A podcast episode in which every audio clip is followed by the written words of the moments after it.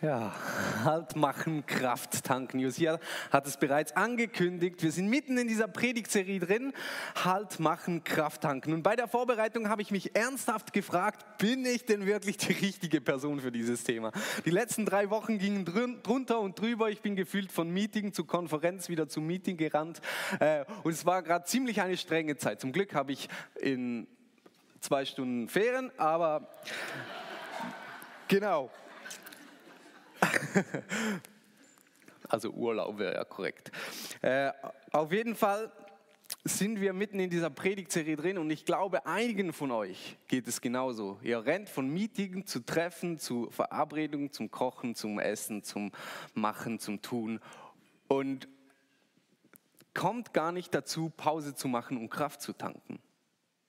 Und deswegen finde ich es umso wichtiger, dass wir gerade als Gemeinde hier darüber sprechen, was es bedeutet, Halt zu machen und Kraft zu tanken. Gerade in dieser schnelllebigen Zeit, die immer wieder drunter und drüber geht, in der so viel so schnell geht. Und ich meine, dass wir Pausen brauchen, dafür müssen wir gar nicht erst in die Bibel gehen. Wir müssen schlafen, wir müssen uns erholen. Und weshalb wir das müssen, ist eigentlich niemandem so ganz genau klar. Äh, wieso, dass wir uns überhaupt erholen müssen. Auf jeden Fall ist, Fakt ist, dass wir es tun müssen. Sonst funktionieren wir nicht mehr. Wir müssen, wir brauchen Erholung, wir brauchen eine Pause. Und wir denken ja immer, wir sind in so einer richtig schnelllebigen Zeit und heutzutage ist der Stress so viel höher wie da anno dazu mal. Das mag vielleicht sein, aber wenn wir in die Bibel eintauchen, müssen wir gar nicht mal so lange suchen, bis wir sehen, dass auch da Menschen mit ihrer Aufgabe herausgefordert, wenn nicht sogar überfordert sind. Da ist Mose nämlich, mit seinem Volk Israel unterwegs. Sie sind ausgezogen aus Ägypten, haben die Ägypter hinter sich gelassen, sind auf dem Weg ins verheißene Land und Mose ist da als Anführer da und beratet das Volk. Er macht den ganzen Tag nichts anderes, als sich hinzusetzen und zu warten, bis die Leute kommen und die kommen in, in Scharen und er beratet die, gibt ihnen Ratschläge, sagt ihnen, wo es lang geht. Das war der Job von Mose. Und da kam sein Schwiegervater Jethro zu ihm und sagt folgendes. So wie du es machst, ist es nicht gut. Die Aufgabe ist für dich allein viel zu groß. Du reibst dich nur auf und auch die Leute sind überfordert.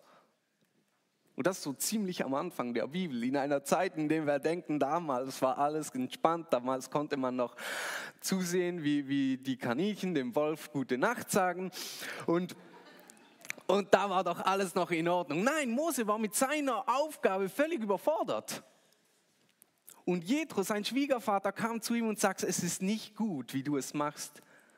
Und er gibt ihm einen Vorschlag und sagt, setz doch Menschen ein, die für 1000 verantwortlich sind, andere Leute, die für 100 verantwortlich sind und denjenigen, denen du weniger zutraust, den gib einfach nur 10 Leute, die für ihn verantwortlich sind. Und Jethro kommt direkt mit einem Gegenvorschlag und sagt, so wie du es machst, ist es nicht gut, aber man könnte es doch so oder so machen.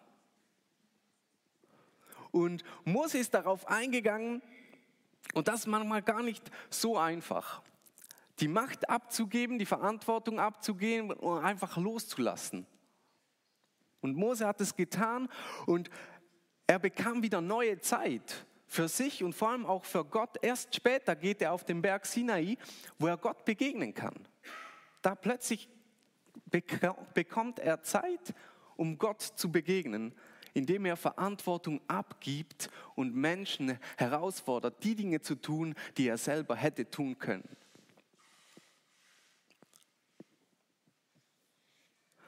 Und weil unsere Kraft gerade so begrenzt ist, müssen wir herausfinden, wo unsere Grenzen sind. Wir müssen herausfinden, was ist gut und was ist zu viel. Und deswegen habe ich heute ein Akronym mitgebracht.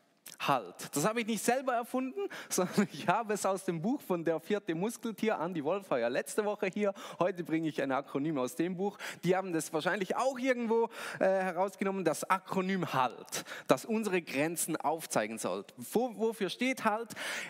Hungry, also hungrig, funktioniert noch auf Deutsch. Aggressiv, angry. Lonely, das geht nicht mehr auf Deutsch. Einsam, lonely. Und tired, müde hungrig, aggressiv einsam und müde. Und wir alle kennen, kennen die Situation, oder? Ich persönlich, ich bin nicht ich, wenn ich hungrig bin. Ich weiß es von mir. Und wenn ich hungrig bin, dann werde ich, äh, dann kann es durchaus sein, dass ich ziemlich aggressiv werde. Und wenn ich aggressiv bin, dann ziehe ich mich gerne in die Einsamkeit zurück. Und in der Einsamkeit passiert es nicht selten, dass ich müde werde und keine Energie aufbringen kann, um Dinge anzupacken. Also man sieht, es ist so ein gewisser Teufelskreis. Halt zeigt uns auf, wo unsere Grenzen sind. Und wenn du mit Situationen zu kämpfen hast, wo du merkst, das zieht deine Energie, du wirst ständig aggressiv oder du bist oft einsam, du bist oft müde oder du bist oft hungrig, dann will ich dich motivieren, daran äh, daran hinzuschauen und zu sehen, wo das Problem begraben ist, wo das Problem liegt und es anzupacken. Halt zeigt auch unsere Grenzen auf. Und es klingt ziemlich logisch, aber es sind die größten gesellschaftlichen Probleme in der Schweiz. Wir haben viel mit Essstörungen zu tun, viel mit emotionaler Unausgeglichenheit, viel mit Einsamkeit und sehr viel mit Schlafstörungen. Und wenn du nicht selbst davon betroffen bist, kennst du mindestens eine Person, die es ist und wahrscheinlich noch Dutzend andere, von denen du es einfach nicht weißt. Halt ist der Ort, an dem wir Grenzen überschreiten. Und wir sollten an Halt Halt machen und uns überlegen, wie gehen wir weiter, damit wir nicht ausbrennen, damit wir weitergehen können. Es gibt in der Bibel aus Johannes 4, wo Vivi den Vers äh, gekriegt hat, eine Frau, die war an einer solchen Haltsituation dran. Okay, steht nicht eins zu eins geschrieben, sie, sie war halt, so, das steht da nicht, aber es ist die Frau am Jakobsbrunnen. Zur Situation. Jesus ging von Judäa nach Galiläa zurück. Und normalerweise gingen die Juden einen großen Umweg, ähm, weil dazwischen das, das Land der Samariter war. Also Samarien war da und ah, das Verhältnis zwischen den Juden und den Samaritern war nicht so ja, war nicht so gut. Also die Juden, die Samariter waren mal jüdisch, waren mal Juden und die haben sich auf ein, auf ein heidnisches Volk eingelassen und haben sich mit denen vermischt. Also das waren, die Juden haben gesagt, das sind keine richtigen Juden. So, wie wir sagen würden, das sind keine richtigen Christen oder das sind nicht Jesusgläubige oder weiß nicht was. Auf jeden Fall haben die, okay, das ist kritischer, äh, auf jeden Fall haben die Juden, äh, haben die Juden auf diese Samariter heruntergeschaut haben gesagt, ihr seid keine richtigen Menschen. Und Jesus zieht gerade durch dieses Land hindurch. Und als er müde kam, als er müde war, kam er zu diesem Jakobsbrunnen, an dem der Urvater von Israel, Jakob, einen Brunnen gebaut hat. Und er war müde, hat sich da hingesessen und hat gesagt, ich brauche mal eine Pause und hat seinen zwölf Freunden gesagt, geht ihr mal Essen holen. Die sind losgezogen, Essen geholt und zur Mittagsstunde sitzt Jesus also an diesem Brunnen und ruht sich aus. Und da kommt eine Frau vorbei, um, um, um äh, Wasser zu schöpfen. Mit einem großen Krug kommt die da vorbei und will, will Wasser schöpfen. Und auch das ist speziell, denn normalerweise macht man sowas nicht zur Mittagsstunde wenn die Sonne am heißesten, da kennen wir auch hier in der Schweiz im Sommer, wenn es um 12 Uhr, da ist es am heißesten. Da geht man nicht einen längeren Weg, um Wasser zu schöpfen. Normalerweise macht man das früh morgens oder spät abends. Nein, diese Frau ist mittags gegangen. Und das sagt ein bisschen etwas über die Frau aus. Wahrscheinlich war diese Frau, wollte sie für sich sein. Brauchte sie Zeit für sich selbst. Sie hatte keinen Bock, irgendwem zu begegnen, deshalb hat sie gesagt, ich gehe an den Brunnen, wenn niemand da ist. Da muss ich nicht mit den ganzen anderen Frauen quatschen. Und Jesus spricht sie an und sagt, gib mir doch zu trinken. Er selber hatte keinen Krug, um Wasser zu schöpfen, sie hatte einen und er fragt sie, könntest du mir etwas zu trinken geben? Und dann antwortet die Frau, du bist doch Jude, wieso bittest du mich um Wasser? Schließlich bin ich eine samaritische Frau. Ich weiß nicht, wie es euch geht, aber ich höre hier einen aggressiven Unterton. Wer bist du überhaupt? Was sprichst du mich an? Lass mich doch alleine. Ich bin hier um Mittagszeit, damit ich mit niemandem quatschen kann. bitte sei doch einfach still, ich will meine Ruhe haben. Wieso sprichst du mich an? Du bist doch Jude. Ich bin eine samaritische Frau, sei doch still. So, ich höre hier deutlichen aggressiven Unterton. Jesus antwortet dir, wenn du wüsstest, was Gott dir geben will und wer dich hier um Wasser bittet, würdest du mich um Wasser bitten, das du wirklich zum Leben brauchst und ich würde es dir geben. Jesus hat auf diese zickige Reaktion der Frau geantwortet und ihr klargemacht, wer vor ihr steht. Eigentlich müsstest du mich um Wasser bitten. Und die Frau reagiert ganz skeptisch darauf, verständlich natürlich, und fragt, wer er überhaupt sei. Kann er mehr machen als, als der Vater Jakob? der diesen Brunnen gebaut hat. Kann Jesus hier plötzlich jetzt einen anderen Brunnen machen und, und, und, Wasser schöpfen, obwohl er doch gar keinen Krug hat? Er hat doch gar keinen Krug. Woher will er das Wasser haben? Und sie fragt ihn, wer, wer, wer, bist du? Dass du, bist du mehr als Jakob? Und Jesus antwortet ihr genau mit diesem Vers, wer dieses Wasser trinkt, wird bald wieder durstig sein. Wer aber von dem Wasser trinkt, das ich ihm gebe, der wird nie wieder Durst bekommen. Dieses Wasser wird ihm zu einer nie versiegenden Quelle, die ewiges Leben schenkt. Was ist die logische Reaktion darauf? Gib mir das Wasser. Gib mir das Wasser. Ich stell dir mal vor, du hättest nie wieder Durst. Das würde ziemlich viel, gut heutzutage nicht mehr, aber ziemlich viel Zeit und ziemlich viel Finanzen, würde das, würde das gut machen. Wenn die Frau nicht jeden Tag zu diesem Brunnen laufen müsste, wäre das plötzlich viel Zeit und viel Energie und viel Kosten, die sie sich sparen könnte. Also ihre Reaktion ganz logisch sagt, gib mir dieses Wasser, ich möchte dieses Wasser haben. Nie mehr wieder zu, Durst, zu dürsten, ist eine so schöne Vorstellung, dass die Frau gesagt hat, gib mir dieses Wasser. Und Jesus antwortet ihr, ja, okay, hol deinen Mann.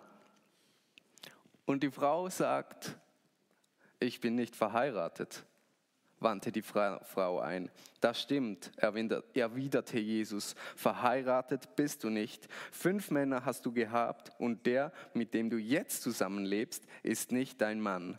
Da hast du die Wahrheit gesagt. Und das, das wäre, das, ich wäre so gern dabei gewesen in dieser Situation. Die die Frau kommt an den Brunnen und sie sagt, ich bin nicht verheiratet. Und Jesus sagt, ja, das stimmt, aber fünf Männer hast du gehabt. Und der Mann, mit dem du jetzt zusammenlebst, das ist nicht dein Mann. Und ich weiß nicht, wie die Frau sich fühlen musste. Aber es ist ziemlich faszinierend. Und auch dieser Vers zeigt einiges über das Leben dieser Frau aus. Denn Fünf Männer hatte sie und mit dem, den sie jetzt zusammenlebt, das ist nicht ihr Mann. Was bedeutet das? Sehr wahrscheinlich war diese arme Frau unfruchtbar. Denn sie war jung, dynamisch und verliebt in einen Mann, der auch sie liebte.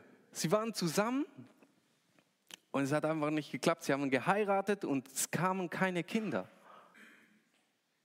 Und er hat sie heimlich verlassen oder vielleicht offensichtlich verlassen und sie ging zum nächsten in der Hoffnung, doch jetzt klappt's und es hat wieder nicht geklappt und es hat wieder nicht geklappt und es hat wieder nicht geklappt. Damals war das schon ein ziemlich großes Problem, denn das war so wie die dritte Säule heute, so die Vorsorge für nach der Pension, die waren die Kinder. Und wenn eine Frau keine Kinder kriegen konnte, ist das nicht nur emotional schwer zu verkraften, sondern auch finanziell schwer zu verkraften. Und die Frau hatte fünf Männer und mit dem, den sie jetzt zusammenlebt, ist eigentlich nur eine Zwecksehe. Und sie ging dann nicht um die, die, in den Straßen herum und hat gesagt, ich bin schon, war schon fünfmal verheiratet. Nein, das war ein Geheimnis, das sie mit sich mittrug. Sie ging nicht zu den Männern und hat gesagt, weißt du, schon zwei, dreimal war ich verheiratet, hat halt nicht geklappt, jetzt komme ich zu dir so. Nein, das war ein Geheimnis, das tief in ihr drin war. Und Jesus sagt zu ihr, das ist die Wahrheit, da hast du Wahrheit gesprochen. Du hast keinen Mann, du hattest fünf, aber der, mit dem du jetzt zusammen bist, das ist nicht dein Mann. Und er spricht Wahrheit über sie aus. Und da merkt man auch noch mehr von diesem Charakterzug dieser Frau. Sie war nicht einfach nur einsam, sondern sie war wahrscheinlich auch müde. Müde von dem ganzen, von der ganzen Abhängigkeit der Männer, die sie schlussendlich doch fallen ließen, weil sie unfruchtbar war.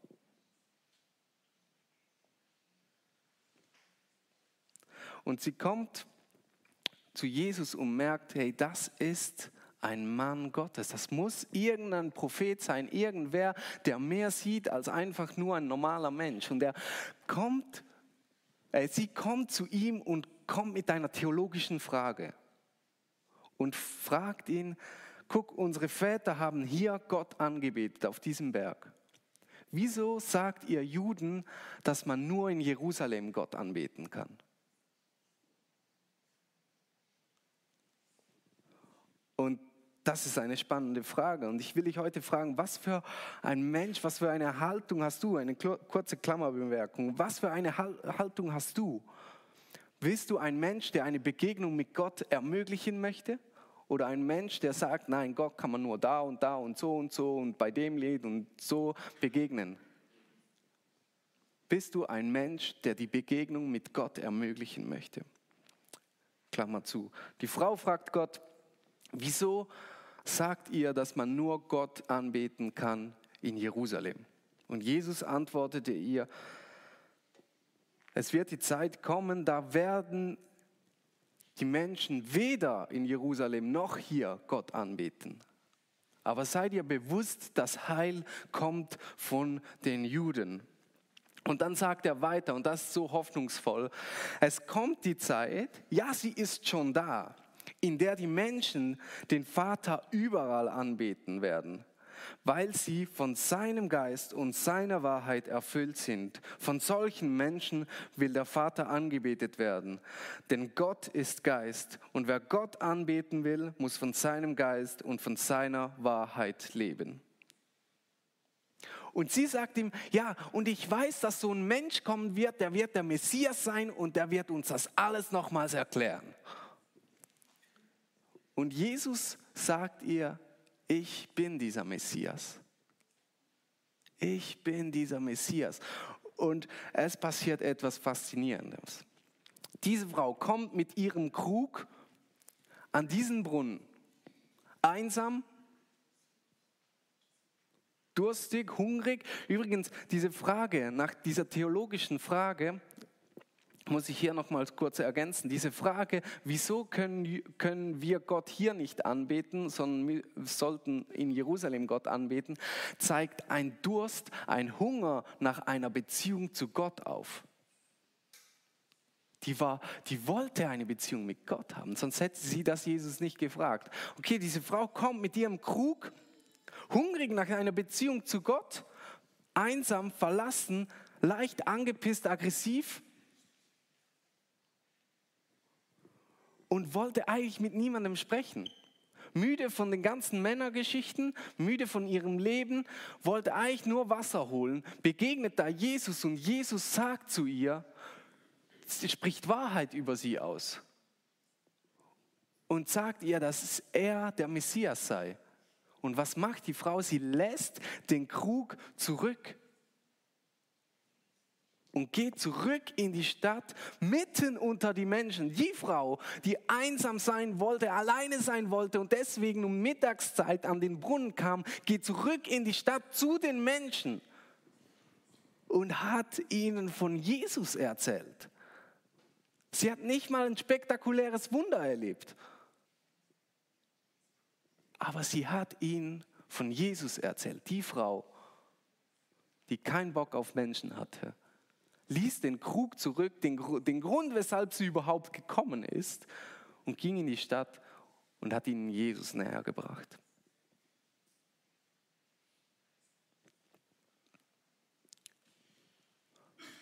Und wenn du in einer Haltsituation bist, und ich glaube, wir sind immer wieder in, in solchen Situationen, wo wir hungrig, hungrig nach, nach einer Beziehung, hungrig auch physischer Hunger, wo wir hungrig sind, wo wir aggressiv sind, wo wir alleine sind, einsam sind und wo wir einfach nur müde sind. Müde von unserem Leben, von deinem Job, von deinen Beziehungen, ich weiß nicht von was, wenn wir müde sind, dann dürfen wir an den Brunnen kommen, um Jesus zu begegnen, um Gott zu begegnen und uns auffüllen lassen. Josia hat diesen Vers vorgelesen gehabt. Kommt alle her zu mir, die ihr mühselig und erschöpft seid. Ich will euch erquicken, sagt Jesus selbst. Ich will euch erquicken. Wir dürfen zu diesem Brunnen kommen. Wir dürfen zu diesem Brunnen kommen und Zeit mit Jesus verbringen im Gebet. Wir dürfen zu diesem Brunnen kommen und uns von seiner Wahrheit füllen lassen, von seinem Wort füllen lassen. Und wir können wieder zurück in die Stadt gehen und Gemeinschaft pflegen, sowohl mit anderen Christen, aber auch mit anderen Menschen und erzählen, was wir erlebt haben. Und dass, wenn du in einer Situation bist, wo gerade alles drunter und drüber geht, dann ist das ziemlich schwer. Ja, jetzt muss ich noch zu Jesus gehen und ich muss noch beten und ich muss noch in, die Bibel, in der Bibel lesen und dann muss ich irgendwie das noch umsetzen und mit anderen austauschen.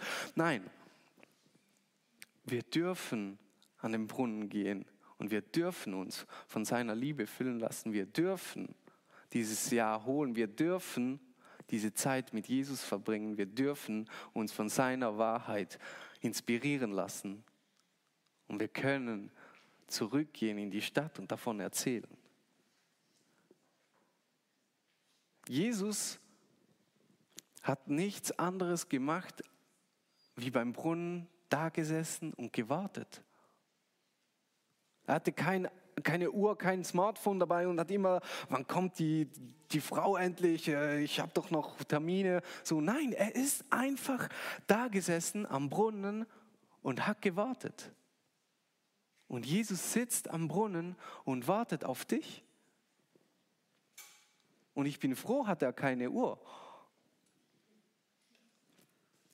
Jesus wartet auf dich und möchte Zeit mit dir verbringen möchte seine Wahrheit über dir aussprechen, möchte dich zurüsten, zu anderen Menschen zu gehen, das zu teilen, dich zu erfüllen, von dieser Haltsituation hinter dir zu lassen und wieder mit neuer Energie unter die Menschen zu gehen